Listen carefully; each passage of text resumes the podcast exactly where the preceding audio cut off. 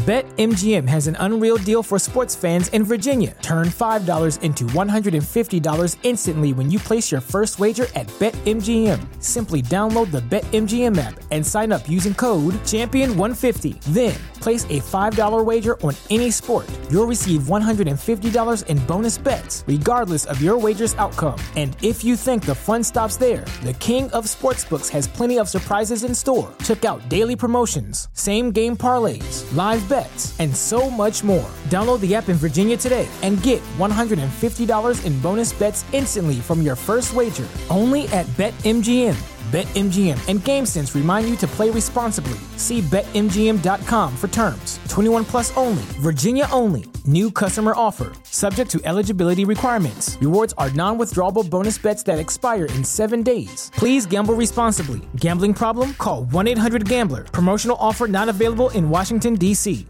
¿No se merece tu familia lo mejor? Entonces, ¿por qué no los mejores huevos? Ahora, Egglands Best están disponibles en deliciosas opciones. Huevos clásicos, de gallina libre de jaula y orgánicos de Egglands, que ofrecen un sabor más delicioso y fresco de granja que le encantará a tu familia. En comparación con los huevos ordinarios, Egglands Best contiene la mejor nutrición como 6 veces más vitamina D, 10 veces más vitamina E y el doble de omega 3 y B12. Solo Egglands Best. Mejor sabor, mejor nutrición, mejores huevos. Visita egglandsbest.com para más información. Algunas escenas en este programa han sido recreadas. Oye, ven aquí. ¡Rápido! ¡Sube al auto! Luego de que un oficial fuese avaliado a quemarropa, un asesino psicótico condujo a los investigadores a través del medio oeste de los Estados Unidos. Nadie sabía dónde atacaría de nuevo el pistolero, aun cuando la lista de sus asesinatos y secuestros crecía. El FBI y la Policía Estatal comenzaron una carrera contra el tiempo para rescatar la zona central de los Estados Unidos de este asesino trastornado. La evidencia se acumula, no hay sospechosos evidentes. Asesino en serie fugitivo. Ted Kaczynski es arrestado.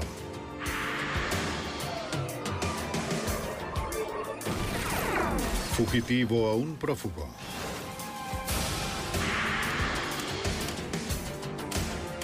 Los archivos del FBI. Sin remordimiento. A las 8 de la mañana del lunes 22 de septiembre de 1986, un oficial de la policía condujo hacia la casa de un sujeto en libertad condicional en un vecindario de clase media baja a las afueras de Indianápolis, Indiana.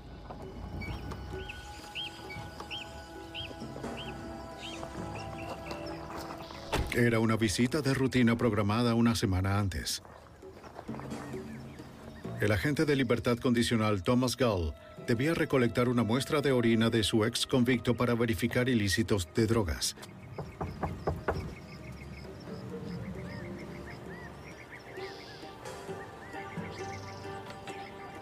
Michael Wayne Jackson, de 40 años, había sido liberado de la prisión federal cinco meses antes por tenencia de armas. También poseía un historial de abuso de sustancias y una esquizofrenia paranoide severa. El hombre en libertad condicional estaba reacio a permitir la entrada de Gall, pero el oficial insistió. ¡Dije que no! ¡Déjeme solo! Momentos después, un vecino escuchó gritos provenientes de la casa de Jackson. Vio al oficial salir corriendo por la puerta. ¡No! ¡Ah! Jackson lo persiguió disparándole en la espalda con una escopeta recortada. ¡Oh, Dios!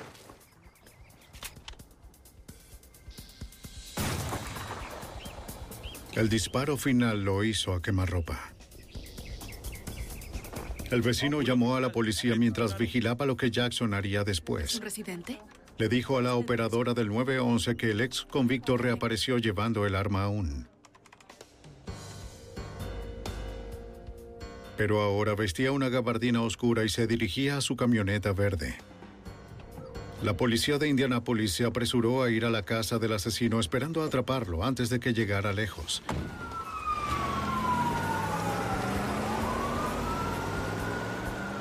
Zapatos blancos y jeans. El vecino agregó que Jackson vestía zapatos de goma blancos y jeans cuando lo vio salir del vecindario.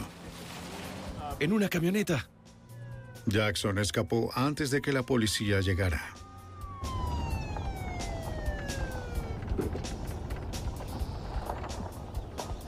La policía llamó al FBI, pues el agente de libertad condicional era un oficial federal.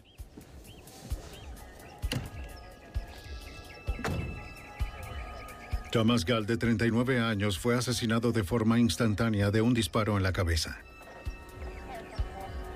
El agente especial Jack Osborne, de la oficina de Indianapolis, fue asignado al caso. Cuando llegué a la residencia de Jackson, la víctima aún se encontraba en la escena. Enviamos a muchos agentes y había una gran cantidad de policías en el área. Estábamos en el proceso de identificar a cualquiera de los testigos para ser interrogados por el departamento de policía y un agente. ¿Vio algo que pudiera señalar? El testigo ocular que había llamado al 911 indicó que el comportamiento de Jackson fue cada vez más errático. De acuerdo. ¿A qué hora vio al atacante? El vecino dijo que había visto a Jackson más de una vez afuera hablando solo, de una forma ruidosa y agitada. Gritando y chillando. Bien. Veía por la ventana y... Los agentes llamaron a la Oficina de Libertad Condicional para saber sobre el pasado de Su Jackson. apariencia no era la mejor. Mientras estuvo en prisión, el año anterior, a él se le diagnosticó una esquizofrenia paranoide y personalidad antisocial, por lo que fue atendido en un instituto de salud mental de Indianápolis, donde se le indicó tomar medicación mensual para esta enfermedad y se temía que no estuviera tomando dichas medicinas. Los técnicos de evidencias marcaron las posiciones de tres casquillos calibre 12 encontrados cerca del cuerpo del oficial de libertad condicional.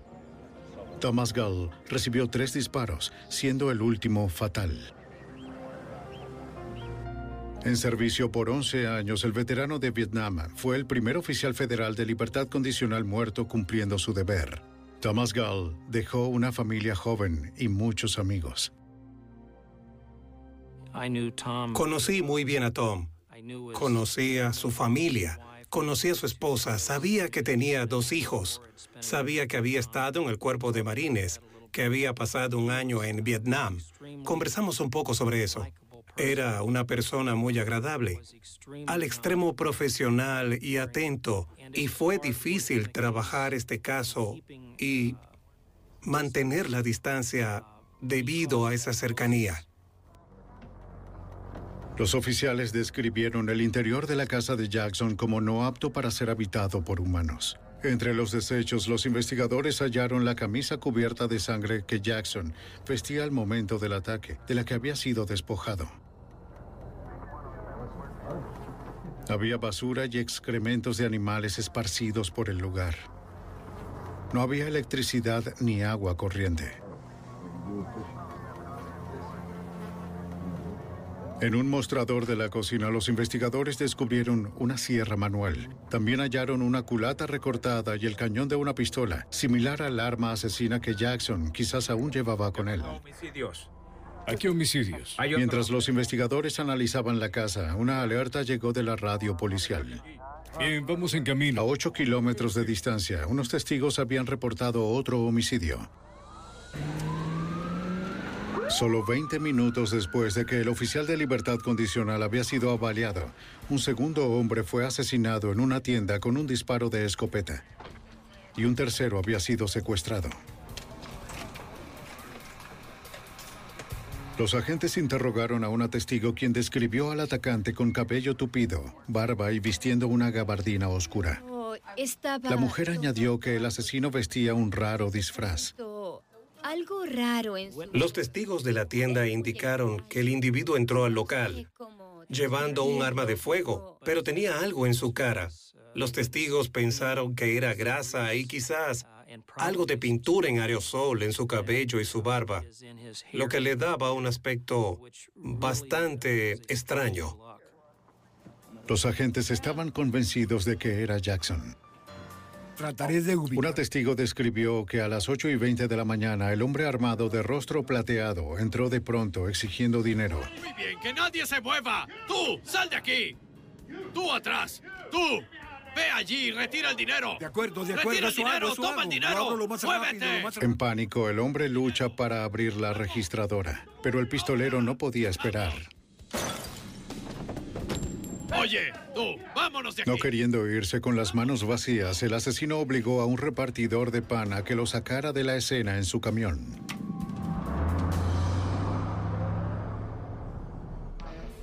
La testigo no vio la dirección que tomó el camión de pan.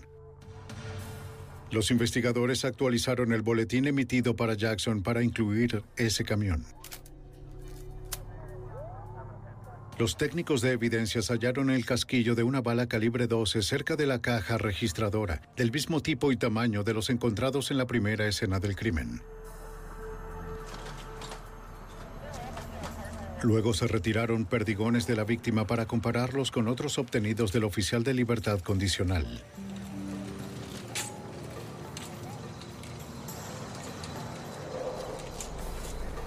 Los detectives examinaron la camioneta que Jackson había abandonado. Dentro hallaron grasa y una lata de pintura plateada en aerosol. Quizás la usó Jackson en su disfraz improvisado. Encontramos un envase de pintura en aerosol en la camioneta de Jackson. No estábamos seguros de por qué pintó su rostro antes de entrar a la tienda, luego de dejar su residencia. Sospechamos que estaba intentando esconder su identidad y lo hizo de esa manera extraña. Veinte minutos después, los agentes recibieron una llamada del conductor del camión de pan. Jackson lo había liberado en el aeropuerto sano y salvo. Pero el hombre les dijo a los investigadores que el fugitivo seguía armado y en la vía. Jackson había tomado otro vehículo del aeropuerto, de nuevo a punta de pistola, y condujo por la autopista en el área de Indiana. No pagó los 10 dólares y 50 centavos por la gasolina en la estación de servicio. Y estuvo en un vehículo que nos describieron y había una mujer en ese vehículo. Tal como el hombre del camión del pan, la mujer fue liberada poco después y llamó al 911. Pero una segunda mujer no fue tan afortunada. A eso de las 9 de la mañana, una joven madre regresaba a su residencia en los suburbios de Indianápolis. Luego de hacer unas compras, mientras sacaba las bolsas en la entrada, Michael Wayne Jackson emergió de una camioneta roja robada en el aeropuerto.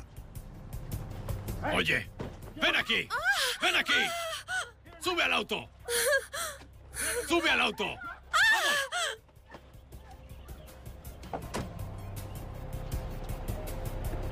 Ella era el tercer rehén de Jackson en menos de una hora.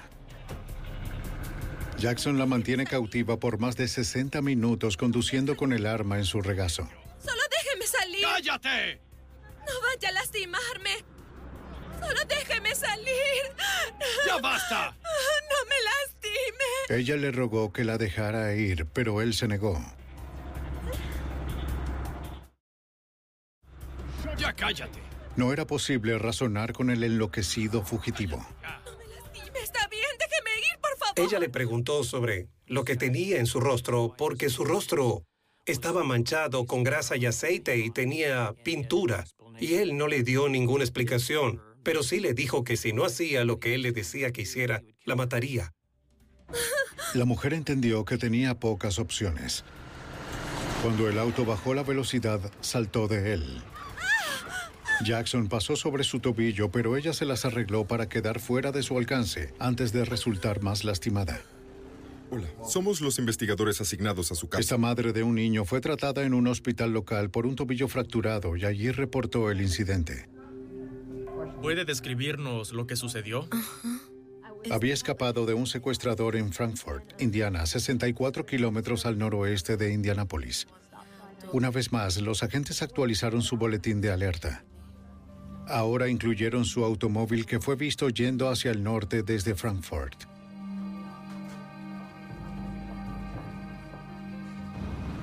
Los investigadores tuvieron problemas para predecir el próximo movimiento de Jackson. Recopilaron con rapidez información sobre su pasado intentando ganar ventaja. Mike Jackson tenía un pasado criminal muy extenso. En 1985, en Indianápolis, fue arrestado con cargos federales por tener artefactos explosivos caseros en su vehículo y un arma de fuego casera. Por esto, recibió una sentencia de un año en una prisión federal y se encontraba bajo libertad condicional de tres años por ese delito en aquel momento. Jackson también había entrado y salido de instituciones mentales gran parte de su vida. Hacía poco, e ignorando las fuertes objeciones de su familia, los psiquiatras le habían dado de alta de un centro de tratamiento, dado que su esquizofrenia se había estabilizado con la medicación. Pero sin supervisión es probable que Jackson hubiera dejado de tomar sus medicinas. Esta en realidad no es una... Y luego de dos asesinatos y tres secuestros en menos de dos horas, nadie sabía dónde se encontraba. Esto nos ayudará. Estábamos en el proceso de resolver esto, así como de intentar notificar a todas las personas de emergencia del lugar y del estado de Indiana, así como contactar a otras jurisdicciones para que nos ayudaran a localizar a Jackson. Sabíamos qué vehículo había robado en Frankfort, Indiana, y esperábamos que aún estuviera en ese automóvil y que no fuera a causarle más daños a nadie en el corto plazo. Pero para las autoridades ya era tarde. A las 10 y 15 de la mañana, Jackson decidió que de nuevo debía cambiar de auto. Irrumpió en el hogar de una madre con su hijo en Frankfort, Indiana. ¡No te muevas, niño! ¡Levántate! Jackson le ordenó a la mujer que buscara las llaves del auto, o si no, los mataría a ella y a su hijo. ¡Trae tu bolso! Levántate, niño. Dame esas llaves. Ella obedeció. ¡Las llaves! ¡Muévanse! ¡Vamos! ¡Sube al niño al auto! En menos de dos horas, Jackson había secuestrado a su cuarta y quinta víctimas. ¡Vamos, deprisa! El asesino estaba tornándose cada vez más osado y agresivo. Los agentes debían encontrar alguna forma de atraparlo antes de que sus últimas víctimas terminaran asesinadas. ¡Fuera de aquí! A las 10 y 30 de la mañana del 22 de septiembre de 1986, Michael Wayne Jackson, de 40 años, ya había asesinado a su oficial de libertad condicional y al dueño de una tienda. Luego secuestró a cinco personas más. Todo esto en menos de dos horas y media. El FBI y la policía de Indiana creían que el asesino estaba viajando hacia el norte desde Indianápolis, pero su paradero y su destino seguían sin conocerse. ¡Vamos! ¡Deprisa! Armado con una escopeta recortada y su rostro pintado de plateado, los investigadores pensaron que Jackson estaba sufriendo un episodio psicótico luego de dejar de tomar sus medicamentos. Digas una palabra. El fugitivo se vio por última vez en Frankfort, Indiana, donde había secuestrado a una madre y a su hijo de su propia casa.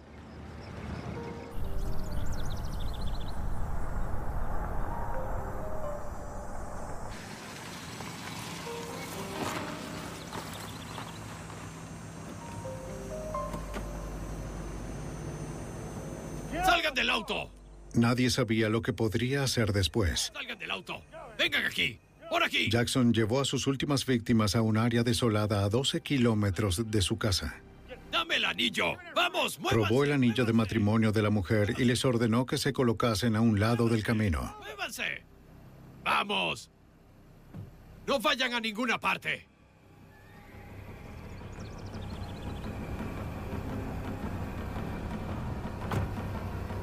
Aunque la mujer y su hijo sobrevivieron sin daño alguno, fueron 20 minutos hasta el teléfono más cercano antes de que ella pudiera reportar el último paradero conocido del asesino. En las oficinas del FBI en Indianápolis, tres horas luego de iniciarse la serie de crímenes de Jackson, el agente especial Jack Osborne introdujo una orden federal por asesinato contra el fugitivo. Pero con tan poca información sobre su ubicación exacta, sería difícil evitar que Jackson atacase de nuevo. En Frankfort, y esa es nuestra última ubicación. Por lo tanto, creo, ahora teníamos a Jackson huyendo o conduciendo desde Frankfort, área de Indiana, pero en realidad no teníamos idea de hacia dónde se dirigía, cómo iba a llegar allí, qué ruta iba a tomar, o si podría plagiar a alguien más en las próximas horas. Esta es nuestra quinta ubicación. Dado que los patrones de viaje y de crímenes de Jackson eran tan aleatorios, los agentes expandieron la búsqueda y alertaron a todos los oficiales terrestres del FBI en un radio de 1.200 kilómetros que incluía Cleveland, Chicago y St. Louis. Si podemos abarcar a todo el estado, también a todas las fuerzas del orden, en particular a lo largo de la Interestatal 65. También contactaron a la madre del fugitivo en Jackson, Mississippi, pero no tenía idea de a dónde podría estar dirigiéndose su hijo. Los investigadores mantuvieron informados a los medios. Para el mediodía, la foto de Michael Wayne Jackson se encontraba en todos los noticieros del área de Indianápolis. Seis horas después, el fugitivo apareció cerca de St. Louis. Había viajado 482 kilómetros al suroeste hasta las cercanías de O'Fallon, Missouri. Los oficiales locales recibieron reportes de dos residentes que habían sido secuestrados por un hombre de rostro plateado con un arma. Una descripción de su auto con placas de Missouri se añadió a la lista como el más reciente de los vehículos robados por Jackson.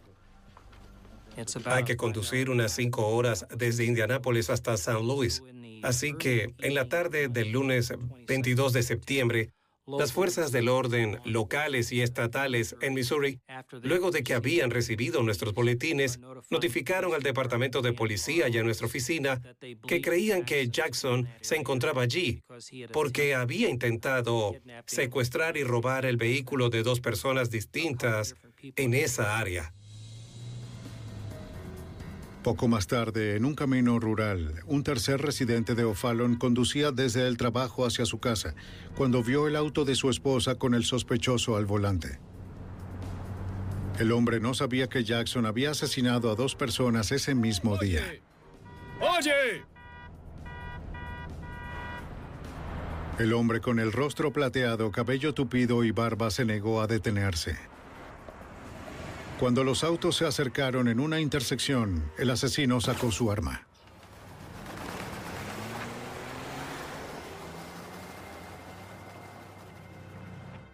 A las 7 en punto de esa noche, el hombre informó que el pistolero solo alcanzó la parte delantera de su auto. Manejando el auto de mi esposa. Regresó a su casa luego del tiroteo para descubrir que su esposa y su suegro habían sido atacados por el fugitivo pero sin heridas serias. El auto de mi esposa.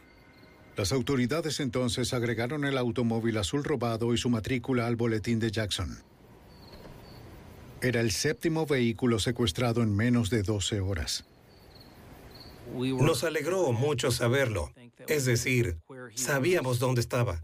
Nos alegramos de saber que no había herido a nadie más y ahora sabíamos que tenía un vehículo diferente y que las autoridades federales de San Luis, locales y estatales, estaban en vías de intentar localizarlo y detenerlo sin que nadie más resultase herido.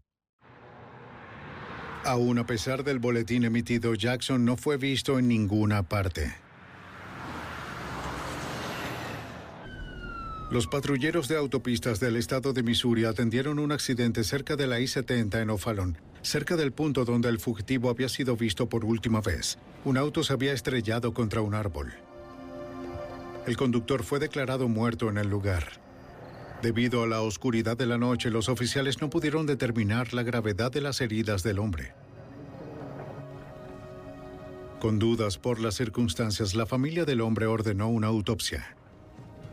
El forense determinó que el hombre había recibido un disparo en la cabeza desde una corta distancia, a través de la ventana del conductor con un arma calibre 12, el mismo tipo que Jackson había utilizado para asesinar a su oficial de libertad condicional y al dueño de la tienda. Los forenses enviaron los perdigones al laboratorio de la Policía Estatal de Indiana para que pudieran compararlos con los demás. Tomaría varios días conocer los resultados. Las patrullas del área intensificaron la vigilancia en busca del fugitivo armado.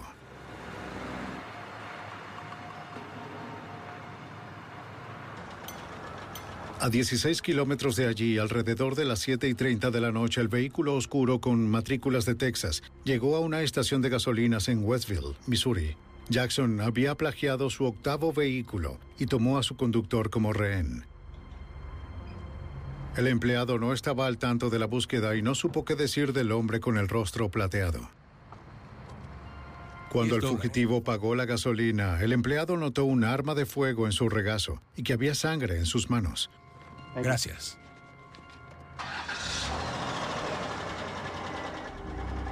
De inmediato notificó a las autoridades, quienes una vez más actualizaron el boletín de Jackson. Ahora incluía el auto con matrículas de Texas. Los oficiales locales y estatales acudieron al área de Wentzville, cerca de la Interestatal 70. Tenían que hallar al asesino en serie antes de que atacara de nuevo. El 22 de septiembre de 1986, el FBI seguía buscando al fugitivo Michael Wayne Jackson, solicitado por tres asesinatos y 11 secuestros en menos de 12 horas. El hombre del rostro plateado fue visto por última vez en una estación de gasolina de Missouri, armado con una escopeta recortada y conduciendo un vehículo robado de color oscuro con matrículas de Texas. Gracias. El pasajero era el dueño del automóvil y era el rehén más reciente de Jackson. Para las autoridades resultaba imposible conocer a dónde podría dirigirse Jackson, dado lo errático de su comportamiento luego de dejar de tomar sus medicamentos antipsicóticos. La policía de Rice City, en Missouri, recorrió las rutas interestatales y locales.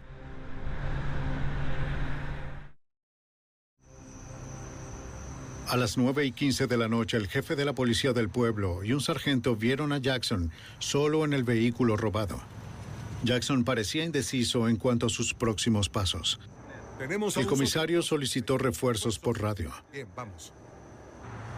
No llegaron a tiempo.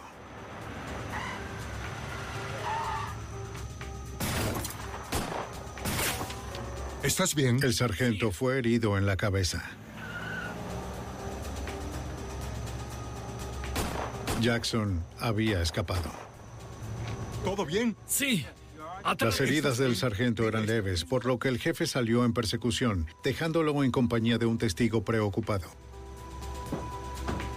Pero el jefe nunca alcanzó al fugitivo.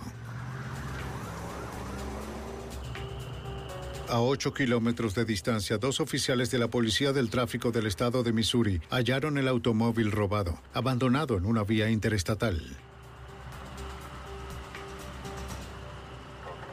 No había nadie adentro, pero las llaves aún estaban allí.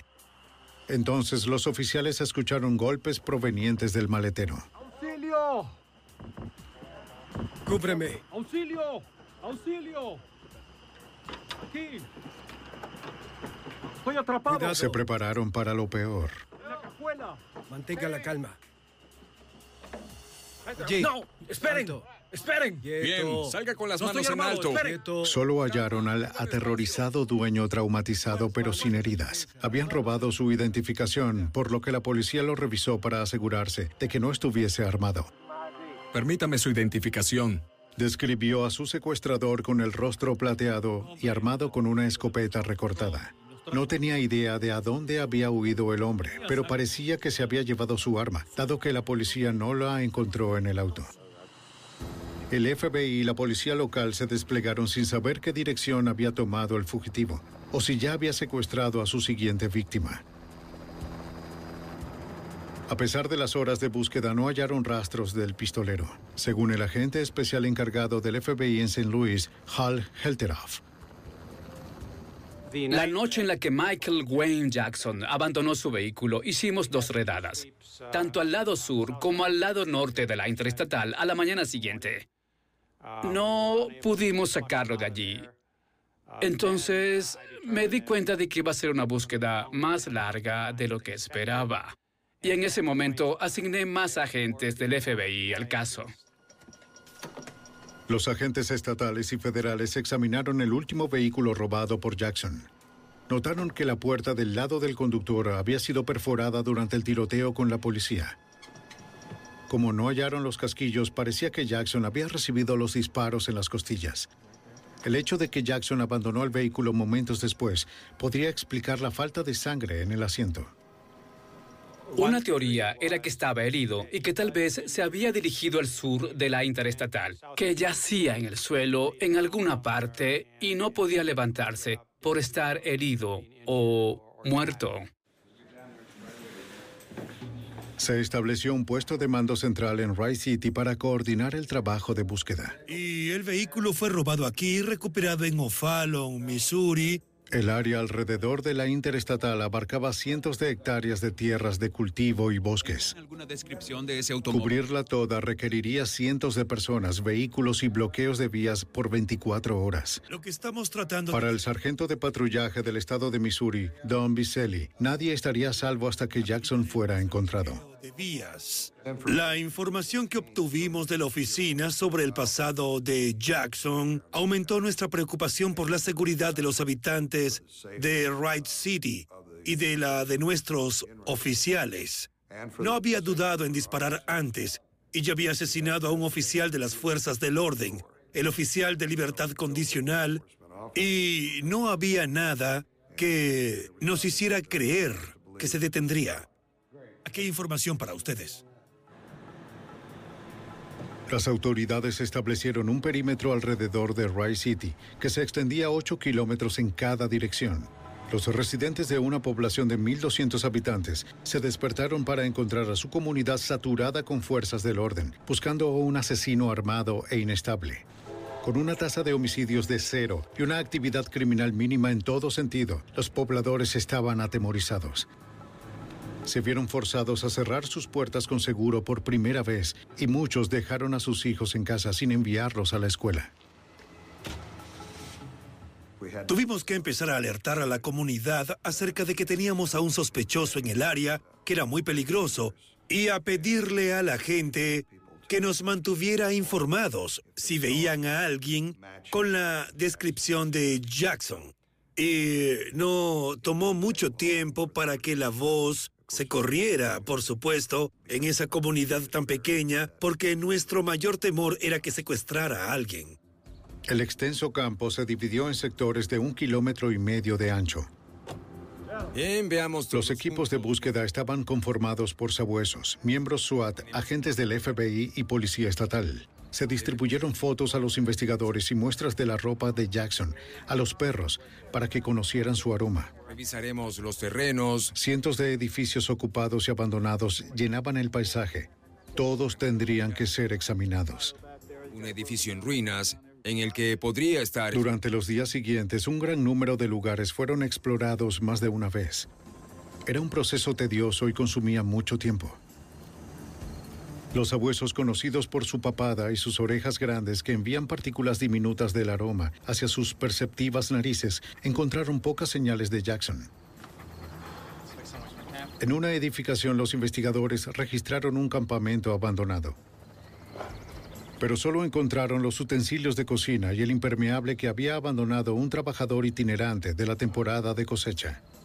Parece que nadie ha estado A aquí. pesar de una semana de búsqueda, los equipos no hallaron evidencias del paradero de Jackson. Tratamos de no frustrarnos. Intentamos mantener la moral en alto, diciendo, hoy es el día, vamos a encontrarlo. Es el tipo de caso donde tus tropas están allá afuera y ellos esperan localizarlo en cualquier momento. Así que eso en sí te hace continuar. Los medios hicieron su parte para mantener informado al público. Mientras, el FBI y el Servicio de Patrullaje Estatal mantuvieron alcabalas las 24 horas en los 43 kilómetros de carreteras dentro y fuera del área de Rice City. Detuvieron cada automóvil que circulaba.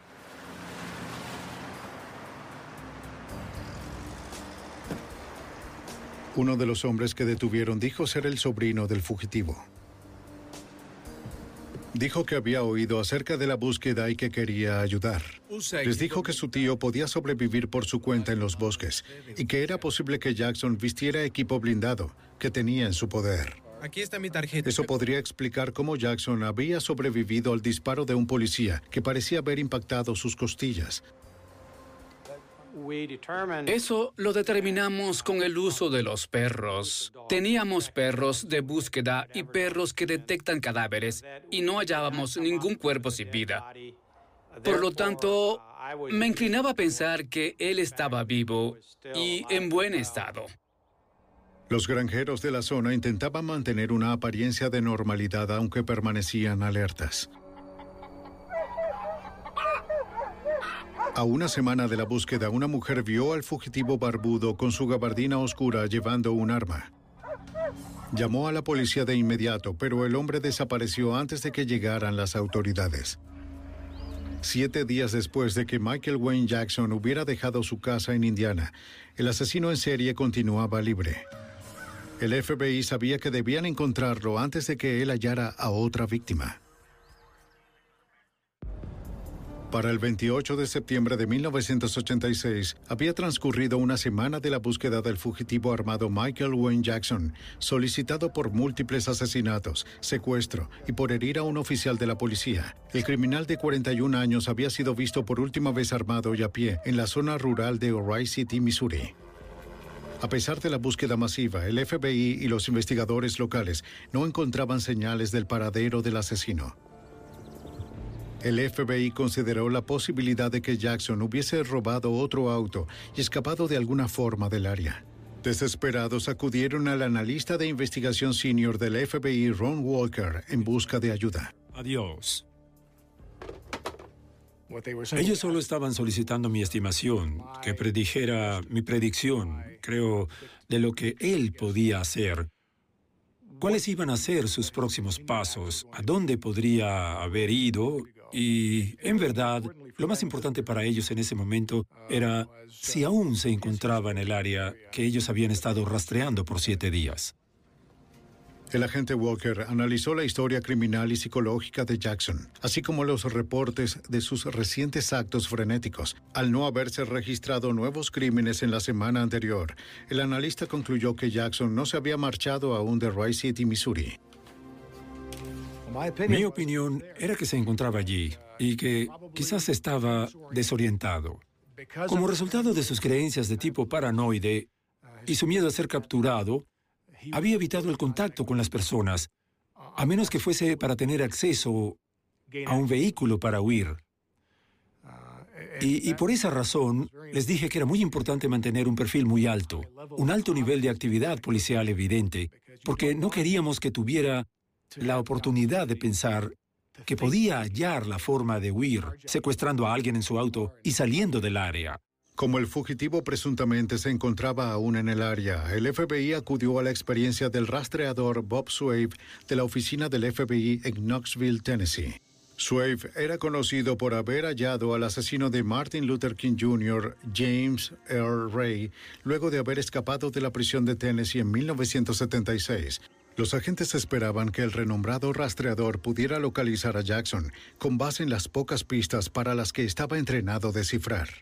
Muy pocas veces encuentras una buena huella. Debes aprender a interpretar las alteraciones que haya en el suelo y la cosa más pequeña que sea peculiar, como una hoja volteada, un palo allí o una pequeña rama que alguien pisó y la aplastó o la rompió.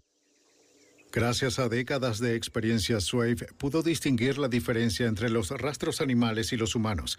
Por la profundidad de sus pisadas, la forma como las ramas del césped cambian alrededor de ellas y la temperatura de su superficie. Mientras los animales con frecuencia dejan rastros de su calor corporal luego de descansar, el calor del humano es absorbido en su mayoría por la ropa o los zapatos, evitando que el calor escape. Pero como la búsqueda de Jackson había sido tan exhaustiva, encontrar su rastro representaba un desafío único, aún para el experimentado rastreador. Habían estado tantas personas allí antes de que nosotros llegáramos a la escena.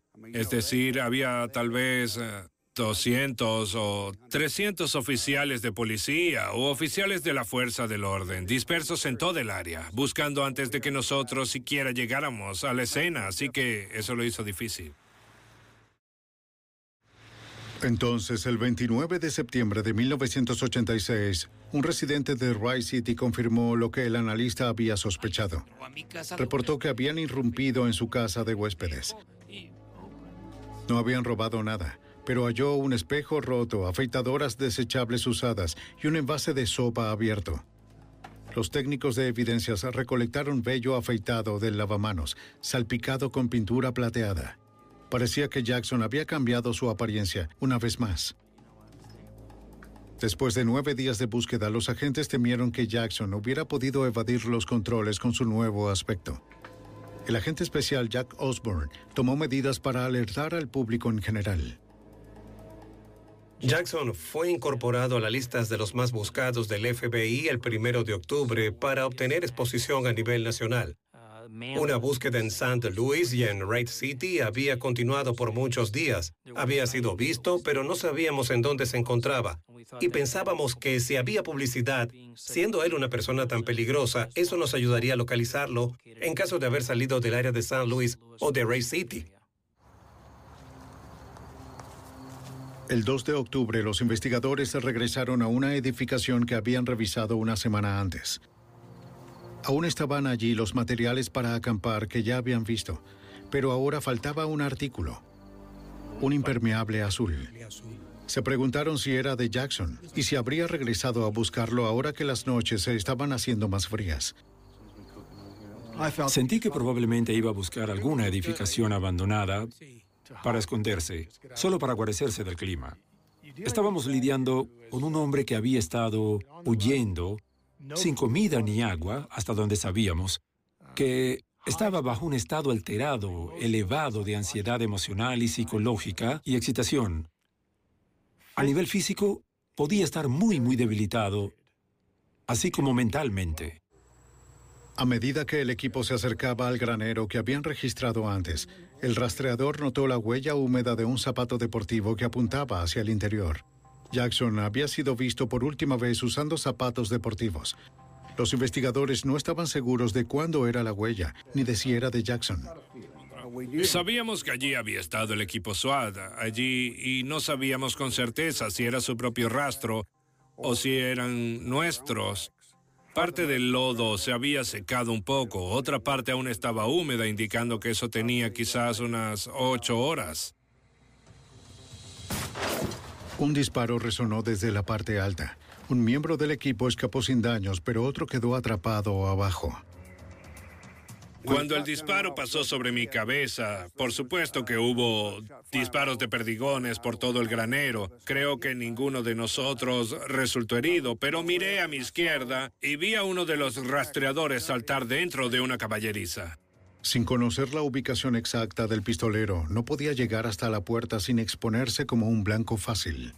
John. ¿Sí? Dado que el rastreador no tenía radio, los investigadores le hablaron a través de las paredes. Bien. Él confirmó que no estaba herido y describió el espacio interior para que el equipo pudiese planificar el rescate. No había otra salida, salvo la puerta principal. Supe que la salida del caso de Jackson sería una muy violenta. Vi tal vez que se generaría una situación de barricada con tiroteo, donde sería asesinado por la policía. Quizás ocurriría un suicidio por la policía, donde él los forzaría a dispararle. Me sentí totalmente seguro de que no habría una solución pacífica para este caso. De acuerdo. ¿Estás herido? No, estoy bien. El rastreador esperó por ayuda, atrapado dentro del granero, con un pistolero armado y demente en el piso superior. El 2 de octubre de 1986, el FBI y la Policía Estatal de Missouri tenían rodeado un granero en Rice City, donde un rastreador quedó atrapado, con un pistolero en el piso superior, quien se creía era el asesino Michael Wayne Jackson. Mientras un helicóptero vigilaba al granero desde arriba, los miembros del equipo SWAT tomaban posiciones alrededor del perímetro. Un francotirador del equipo abrió fuego, esperando distraer al pistolero el tiempo suficiente como para que el rastreador pudiera escapar por la puerta principal.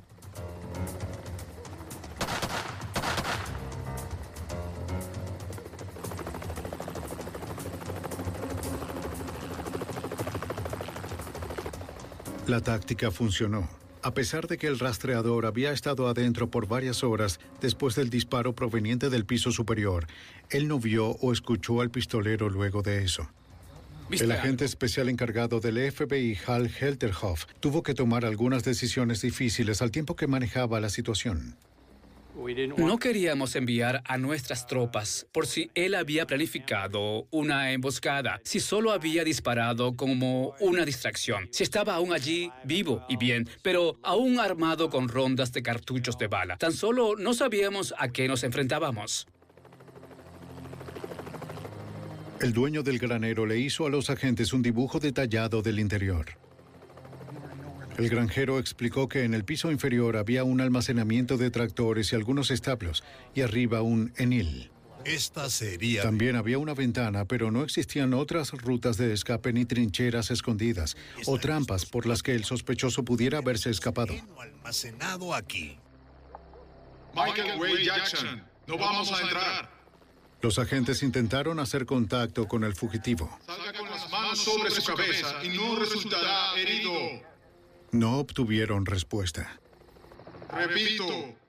Después de trabajar tan duro todos esos días, no queríamos hacer un mal movimiento y que alguno de nuestros agentes, oficiales o soldados, resultara herido en el último minuto, sin ninguna necesidad. Así que este fue un trabajo muy, muy disciplinado y bien organizado. El agente especial a cargo esperaba que el gas lacrimógeno hiciera salir al pistolero.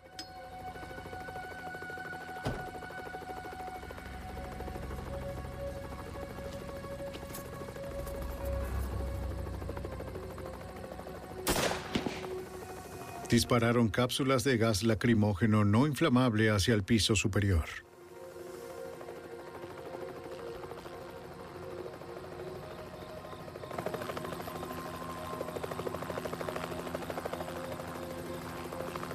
Tampoco hubo movimiento. Estaba oscuro e intentábamos definir el movimiento táctico que debíamos hacer. Un asalto o debíamos esperar hasta la mañana siguiente o el amanecer o la luz del día. Habíamos trabajado 11 días, que eran unas pocas horas más cuando sabíamos que estaba allí atrapado. Recibimos un aviso del clima acerca de que una violenta tormenta se aproximaría cerca de la medianoche. Así que la policía estatal y yo decidimos entrar de inmediato.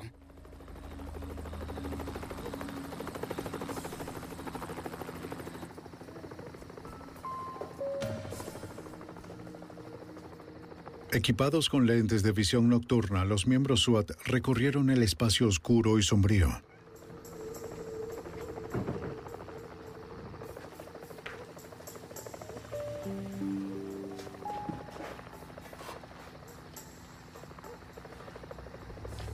Dos agentes se prepararon para cubrir a sus compañeros mientras revisaban el piso inferior. No encontraron a nadie allí.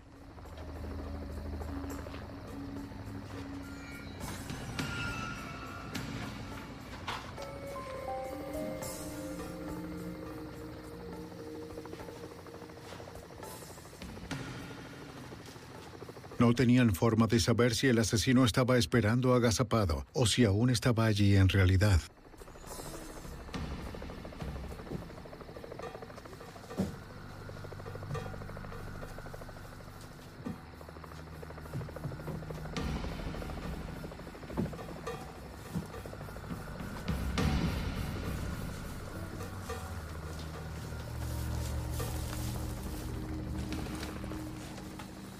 Hay un cuerpo por aquí. Muy pronto obtuvieron la respuesta.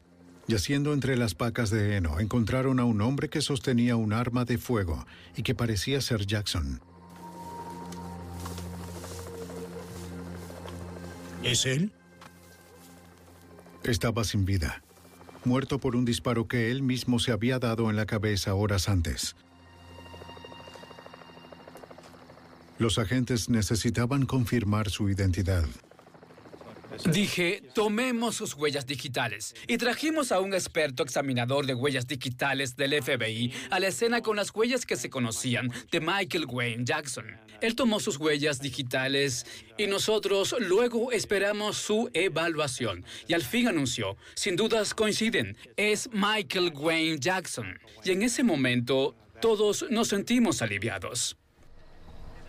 No encontraron equipo blindado en el asesino, pero como había predicho el analista del FBI, Michael Wayne Jackson prefirió morir antes que rendirse. Once días después de que Michael Wayne Jackson hubiera asesinado a su oficial de libertad condicional y comenzara su ola de crímenes, el pueblo de Rice City, Missouri, podía sentirse a salvo de nuevo. Podría haber terminado mucho peor, según el sargento de patrullaje del estado de Missouri, Don Biselli. Sentí alivio por la población. Nadie más iba a resultar herido allí. Nadie en esa comunidad tendría que preocuparse nunca más por Michael Wayne Jackson. A raíz del sacrificio de Thomas Gall, los oficiales de libertad condicional ahora tienen la opción de portar armamento de protección. El agente especial del FBI, Jack Osborne, era cercano a Gall y a su familia y aún sigue lamentando su pérdida. Como un oficial de las fuerzas del orden, pienso que algo de ti muere cuando las personas cercanas a ti sufren. Tom era cercano a mí personalmente. Tom era un amigo. No solo era un amigo personal, sino que era un amigo de nuestra oficina. Nuestra oficina lo conocía y trabajábamos de manera muy cercana con él y la Oficina Federal de Libertad Condicional. Por haber perdido la vida en el cumplimiento de su deber, la Oficina de Libertad Condicional de Indianápolis fue rebautizada en memoria de Thomas Gall. Esto permitió a los amigos y colegas expresar de una manera más permanente las significativas contribuciones de Gall, su carácter ejemplar y el afecto profundo y duradero de la agencia hacia su persona.